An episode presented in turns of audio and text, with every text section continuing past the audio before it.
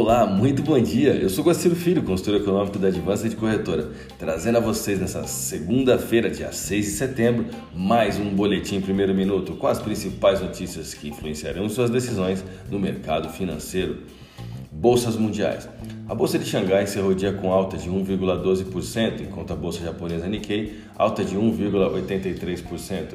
Mercado futuro norte-americano Dow Jones Futuro, alta de 0,22%, S&P 500, alta de 0,21%, Nasdaq, alta de 0,27%, Europa, DAX, alta de 0,64%. Após o mês de agosto, que foi um verdadeiro teste para cardíaco no quesito oscilação de ativos e taxas cambiais, entramos na curta segunda semana de setembro, recheada de notícias que apresentam um potencial enorme para a manutenção dessa mesma volatilidade. Os próximos dias contarão com dois feriados. O primeiro nos Estados Unidos, hoje, dia 6, quando é comemorado o Dia do Trabalho, que deixará Wall Street fechado, o que deve reduzir bastante a liquidez dos negócios no Brasil.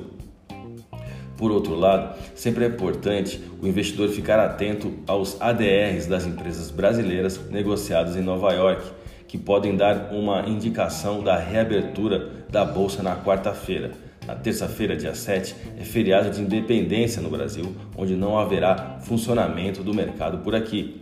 Porém, as manifestações marcadas para essa data trarão um tom de imprevisibilidade à sequência da semana. O dólar caiu pelo quarto dia consecutivo contra uma cesta de outras moedas importantes, após o relatório de empregos de agosto muito mais fraco do que o esperado, reforçar as expectativas de que o Fed manterá em espera o plano de reduzir suas massivas medidas de estímulo. Os indicadores para essa semana estão mais a menos. No Brasil, o principal será o Índice de Preço ao Consumidor Amplo, o IPCA, sobre uma expectativa de que a inflação tenha alta de 0,69% em agosto. A semana ainda contará com o Índice Geral de Preços Disponibilidade Interna, o IGP-DI, na quarta-feira, dia 8, além do dado de vendas no varejo, na sexta, dia 10. No exterior, as atenções se concentrarão na zona do euro. Na terça, será conhecida a leitura final do Produto Interno Bruto, PIB, do segundo trimestre, enquanto na quinta ocorre a reunião de política monetária do Banco Central Europeu.